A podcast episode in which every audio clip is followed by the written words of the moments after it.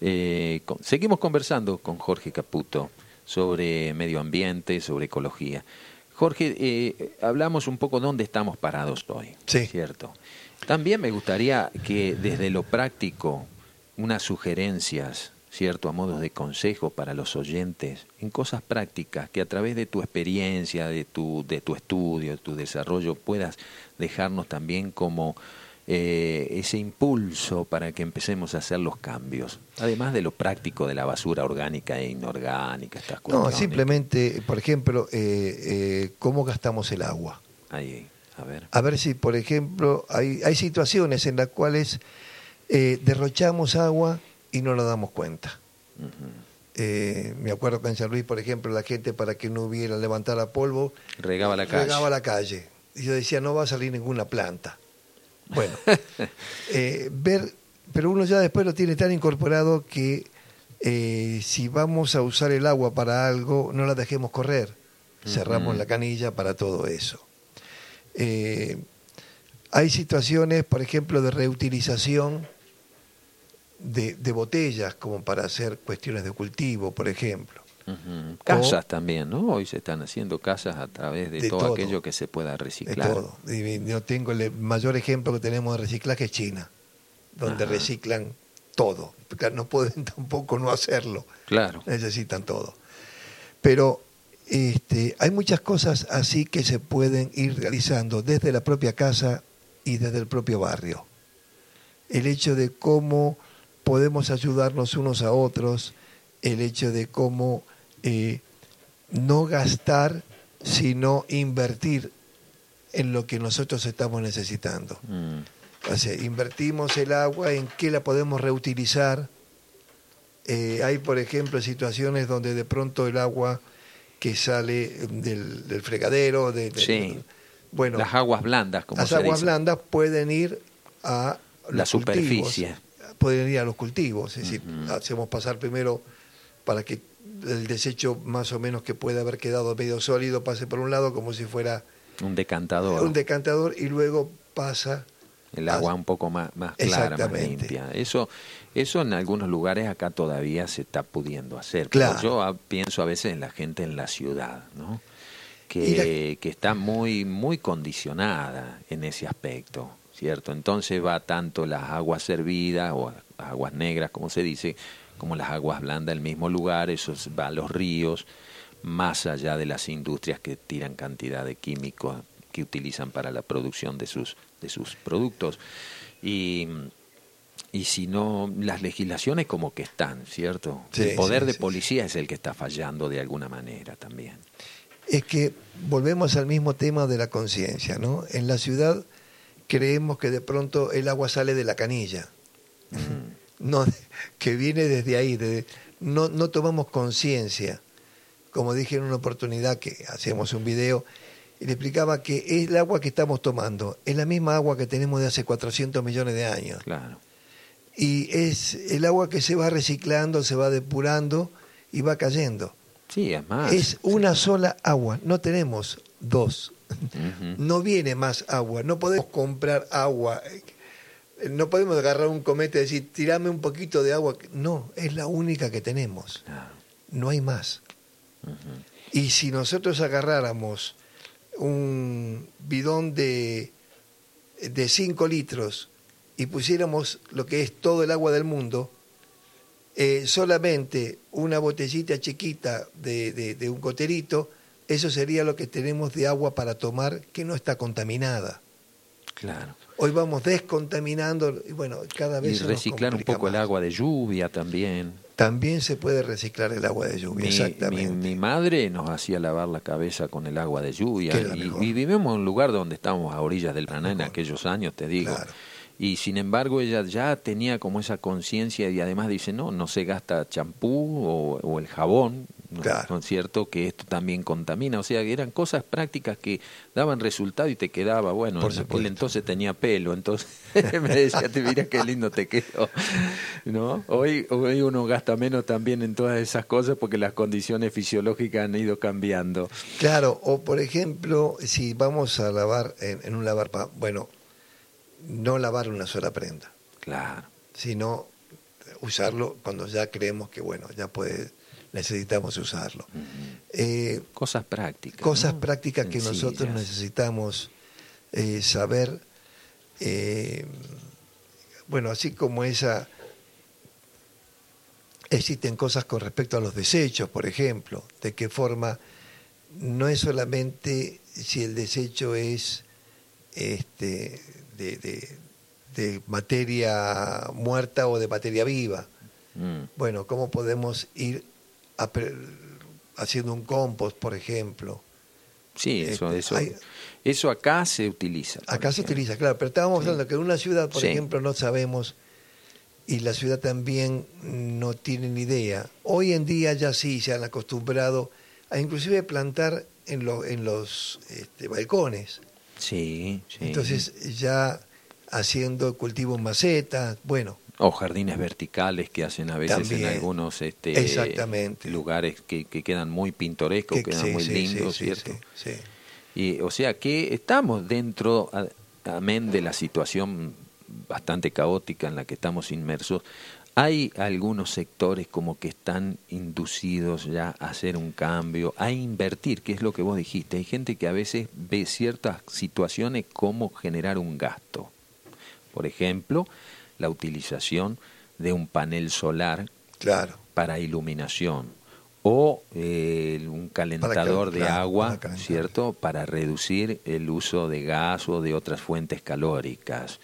Eh, inclusive para calefaccionarnos. Acá todavía utilizamos mucho la salamandra, la, la estufa leña, eh, no tenemos a veces la ventaja que tiene la gente en la ciudad que tiene gas natural y que ese gas natural no se produce en el lugar donde ellos lo utilizan, viene desde el norte, donde a veces la gente no tiene gas natural. Estas paradojas que, que decimos, de donde se extrae no tienen el beneficio y acá se le da un beneficio, está bien, por la industria no estoy discriminando, estoy diciendo estas incongruencias que a veces observamos. Claro, pero también me excedo muchas veces en el hecho de que eh, tengo un aire acondicionado.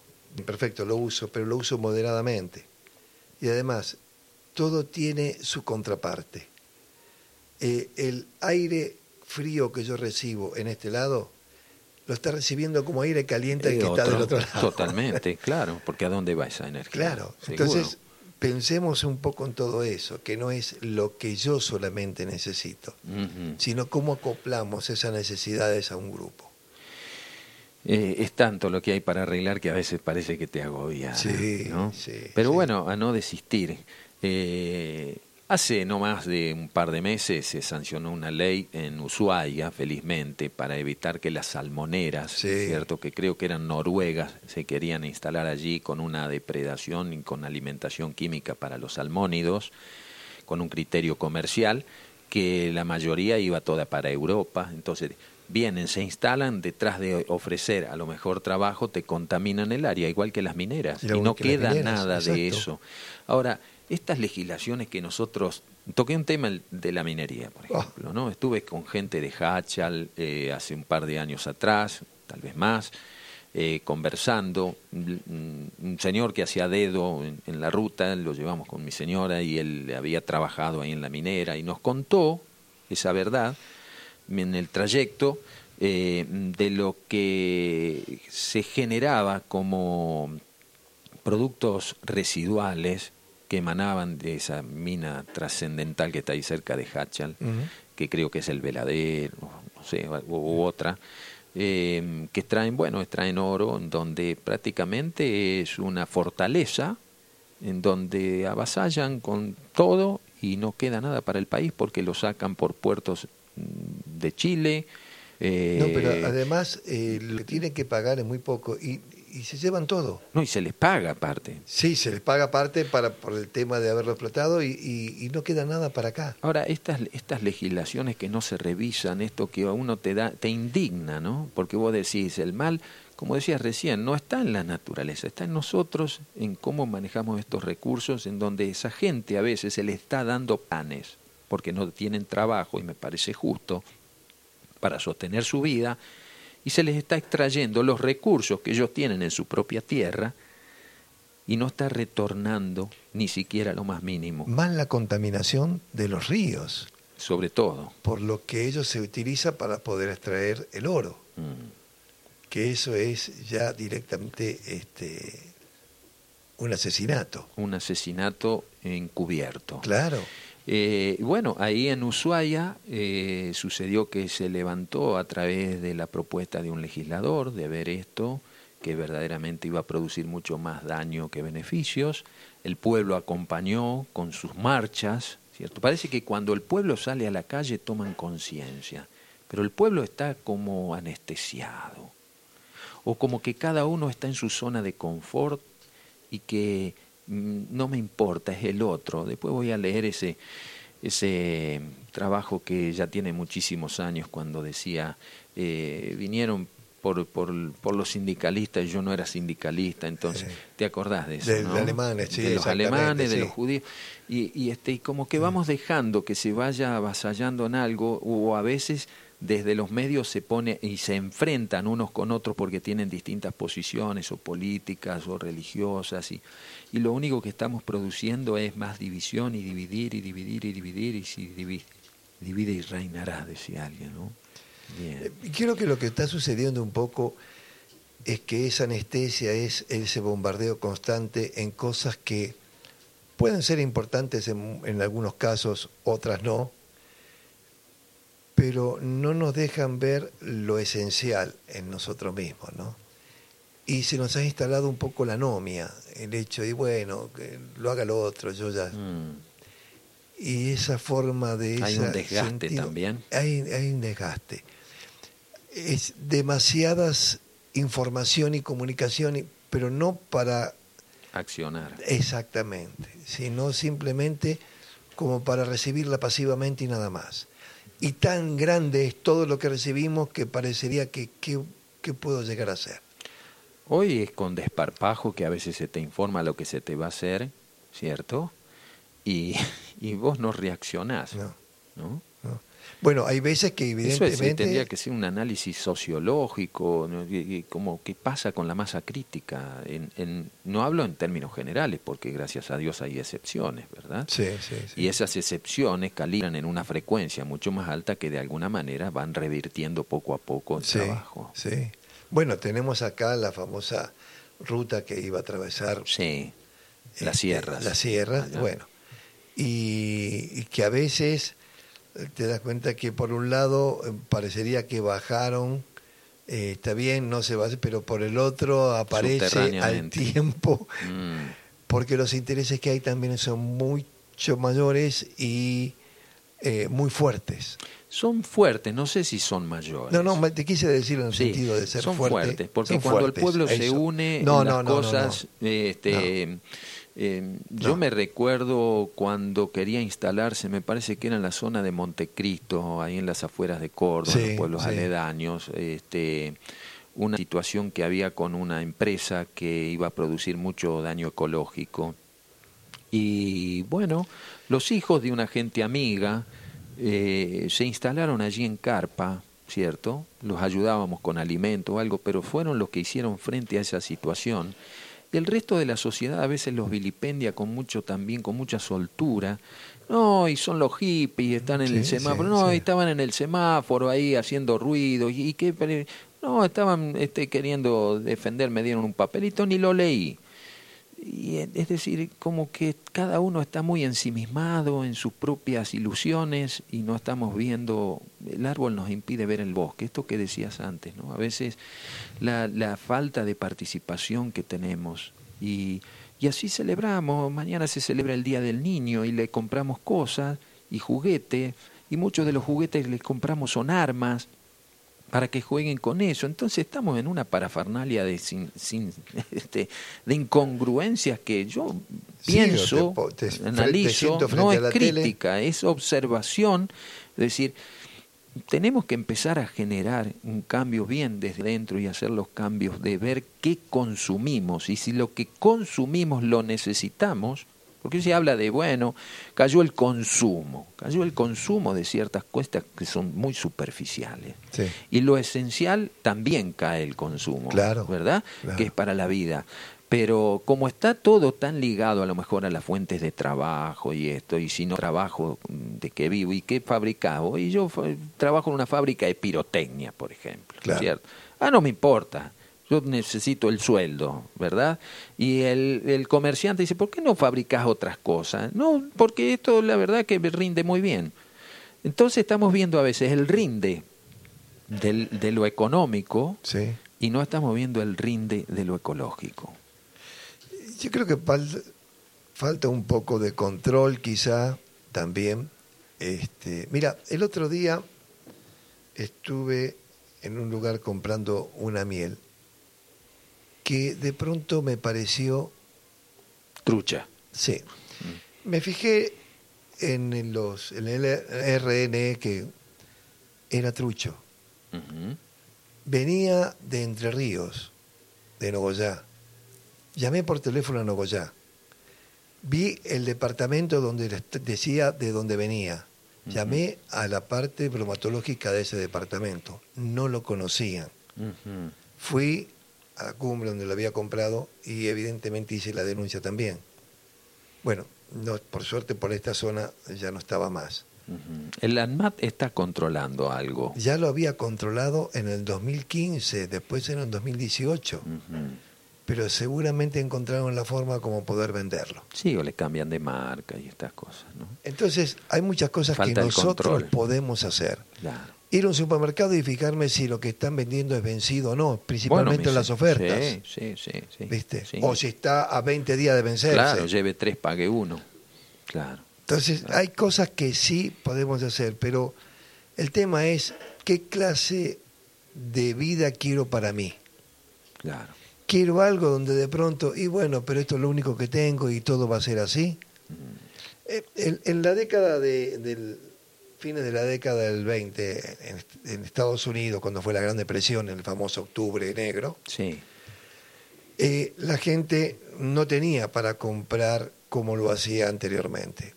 Entonces se instaló una mentalidad. Comprar aquello que necesito para estas 24 horas. Puede ser que esto lo necesito o puedo comprarlo mañana. No, puedo comprarlo mañana, entonces hoy no lo compro. Claro, y a lo mejor mañana ya no lo necesitas. Claro, o ver que, que a veces compro lo, lo almaceno y dejo, ¿para qué? No. Acá un oyente. Buenos días, dice gente linda. Qué hermoso punto de vista vemos el continente y no el contenido. ¿eh? Cada individuo somos un continente. Si vemos nuestro contenido, el camino sería más corto, de la mente al corazón. Clara es la señal. Bendiciones, familia. Jesús desde Villa Giardino. Mm. Lindo.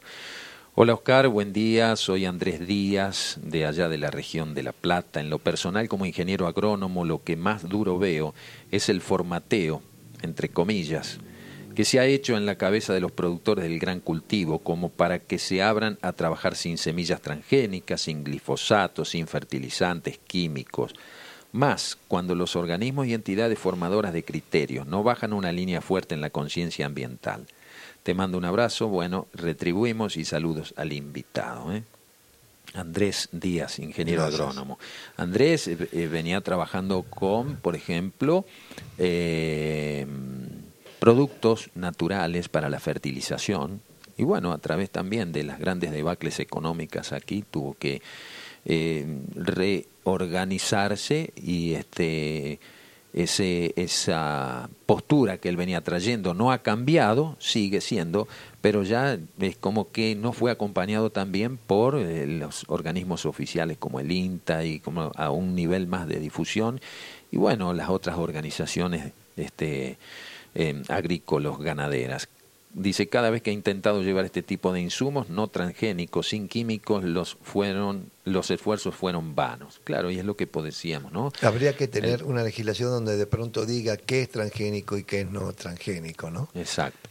Me refiero, dice, a los que trabajan grandes superficies sembradas con cereales y pasturas. Ahora que no había, llegó al país la alfalfa transgénica, apta para usar glifosato, no sabes cómo la buscan los productores, nos dice Andrés, imagínate, ¿no?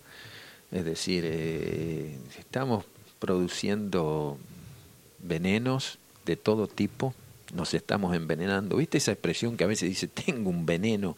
O que, que se agarran. Bueno, revisa a veces que no es el otro, simplemente aquellas cosas que también uno lleva dentro. Esto de desparasitarnos también Pero el que compra eso no se da cuenta que también está consumiéndolo por el otro lado. O sea, eh, por eso te hablaba del Titanic, donde nosotros, pero con una diferencia, no hay un témpano no, nosotros mismos le estamos haciendo el agujero al barco. Sí, sí, sí. Otra oyente aquí dice, Oscar dice, la no comprensión de las personas tiene un nombre, disonancia cognitiva. No quieren saber. Muy triste y doloroso esa actitud, nos dice María desde Villa Ballester. Buenos días, queridos hermanos. Acá en Chile esta semana dieron a conocer que se aprueba una minera en pleno santuario de la naturaleza, en el desierto, dice, del terror. Abrazos a todos, Francisco, desde Chile. Eh, América ha sido concebida ya desde, digamos, fines del, de 1800 eh, como el granero del mundo. Yo me crié con esa frase, ¿cierto? Distintas políticas, algunas de naturaleza más conservadoras y este tipo de cuestiones que no querían perder la sartén por el mango y el mango también, como, como cantaba María Elena Walsh.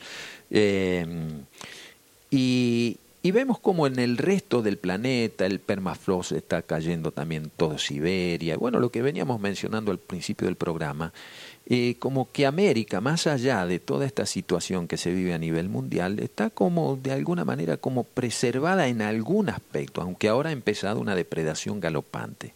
¿sí? Y siempre lo ha sido. En Perú, este programa está siendo levantado en Perú por Radio Sirius.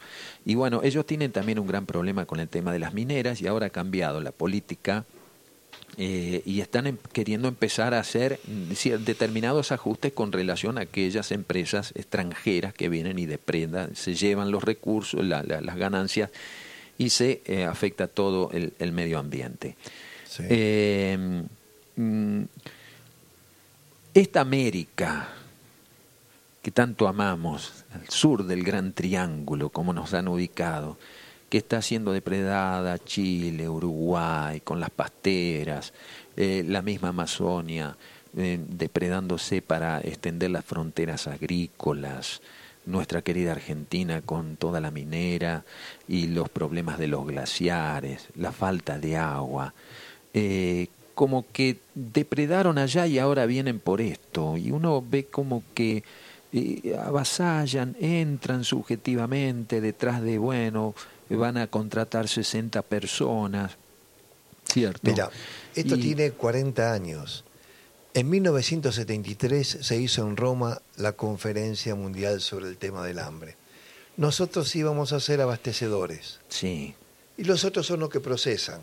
Sí. ya estaba repartida como es la cosa. El, orden mundial de aquel entonces. Es claro, y tiene 40 años ese orden. Entonces necesitamos, ¿qué necesitan de nosotros? Y que, Materia prima. Pero no la que podamos dar en determinada cantidad, que sino que si la podemos duplicar a través de una situación de, de fertilizantes y de cuestiones como el famoso glifosato y todo lo otro que para matar plagas, y lo podamos hacer porque necesitamos materia prima. Mm.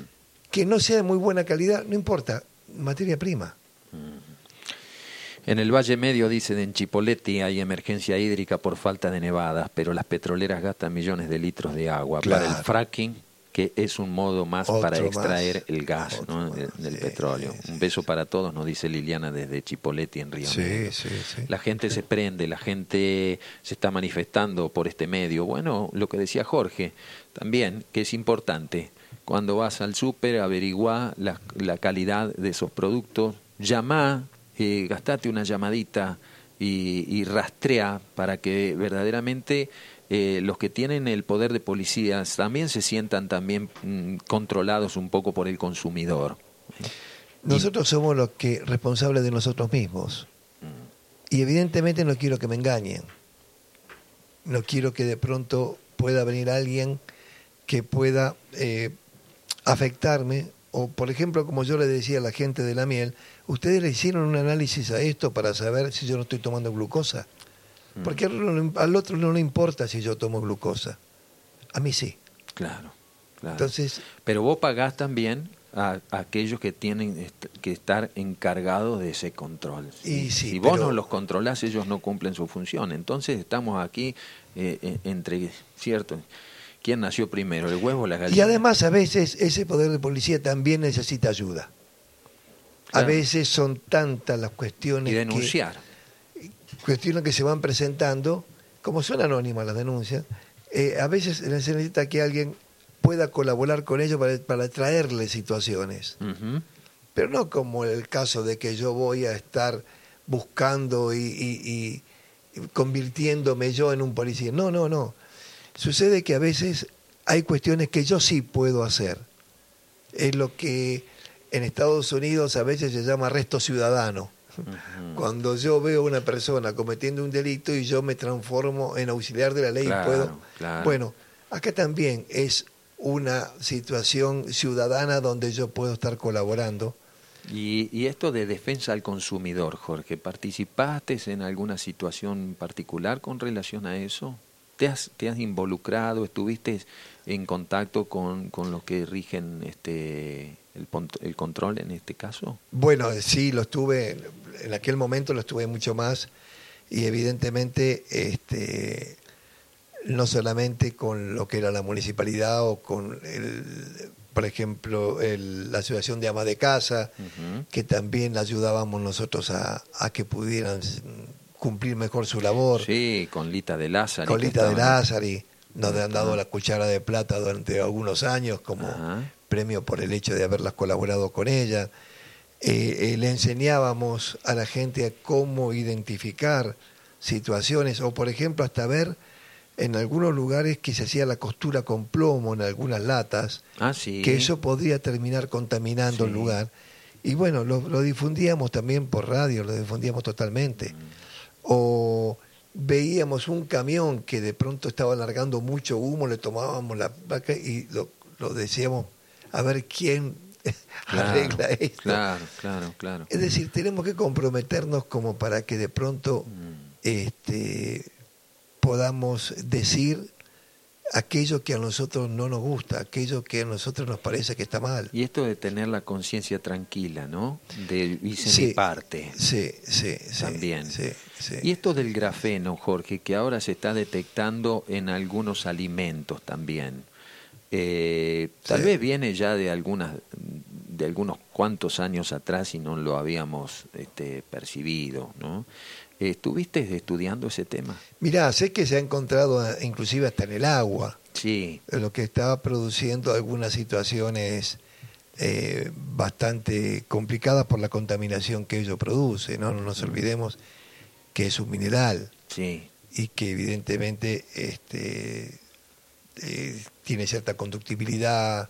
Ajá. Eh, no sea ciencia cierta lo que se dicen acerca del tema de las vacunas, que puedan tenerlo o no. Bueno. Sí, más allá también de eso, ¿no? Sí. Eh, que sería un tema para analizarlo tal vez en otro momento y con personas que verdaderamente estén bien involucradas con esto. Eh, para que no solo seamos un instrumento de información a los oyentes, sino también de porque hoy hay muchas cosas en las sí, redes. no, por favor, ¿cierto? No, no, no. Te avasallan con todo esto, hay mucho fake news también. Eh, de un lado y del otro, ¿no? Entonces como que hoy estamos entrando en un proceso eh, muy triste, a mi modo de, entender, entre que ya no sabes qué es la verdad y qué es la mentira. Estamos en una guerra. Esta es una guerra entre eh, situaciones eh, por empezar de laboratorios, ellos mismos están tirándose uno contra otro, y en segunda instancia, como toda guerra, lo primero que se sacrifica es la verdad. Eso, eso leí el otro día. La primera víctima de una guerra es la, verdad. Entonces eh, hay que tener cuidado con lo que está escuchando tanto de un lado como del otro. Claro. Y bueno, eh, es parte también de toda esa situación que vamos este, sintiendo, ¿no? que, vamos, que vamos atravesando. Eh, Acá nos dice eh, Juan Miguel desde Rosario, dice, hermanos amados, Diana Oscar Facu, todo el equipazo limonero, creo que el tema es el modo de producción ligado directamente a un sistema capitalista, hoy en una fase horrorosa. Debemos cuestionar y luchar por otro sistema donde lo humano sea la prioridad. Los abrazo con el alma. Gracias, Juan. Y tiene que ver también con ese aspecto de la globalización que tanto se ha hablado y que ya llevamos bastantes años, que al final también no, no surtió el efecto que se quería hacer. Mira, un día estuve hablando con Alvin Toffler, el que escribió este, El Show del Futuro, ¿eh? La Tercera Ola. Era una persona que realmente este, era un, un gusto hablar con él. Y hablábamos con respecto a la educación y el tema de lo que era la globalización en ese momento. Y él decía que no debíamos perder identidad con respecto a esa globalización. Es decir, porque yo le hablaba que todos los libros que nos venían a veces eran libros que sobrevenían del, del exterior y esa era nuestra literatura, ¿no? Como para poder enseñar. Y esa globalización decía, uno puede estar en China y no dejar de tener su cultura china por más que esté en la globalización. Perfecto. Eh, pero nosotros nos hemos entregado un poco, hasta en el idioma, a esa globalización. Este, más, se ha ido avasallando sobre la parte cultural de, los productos de los pueblos originarios. Total, por eso digo que es una globalización que ha fallado. Tenía, eh, tenía un propósito, esto es un plan, Jorge. Pero realmente falló en el sentido de que hasta eh, para ellos mismos no les convino. No, desde ya. Lo que pasa es que producen división dentro de los propios pueblos para precisamente infiltrar. Es un tema verdaderamente... Eh, es que este, le entra lo social, entra lo económico. Cuando hablamos de, de la parte de medio ambiente y ecología, no podemos descartar a todo aquello inherente al ser humano. Mm. La forma de producir, la forma de, qué tipo de producción queremos, como por ejemplo, eh, estamos en este momento teniendo monocultivos que, pueden ser que, que, dañan la tierra, pero no nos interesa porque eso nos deja dinero. Ahí tengo un amigo productor en la región de Santa Fe, por allá cerca de, de Rafaela. Sí que es un gran productor, tiene inclusive producción de aceites, de los productos que ellos extraen, que es maíz, ¿cierto? Eh, girasol, y ha empezado ahora a reservar algunos lotes para hacer con semillas transgénicas, eh, perdón, semillas puras, ¿sí?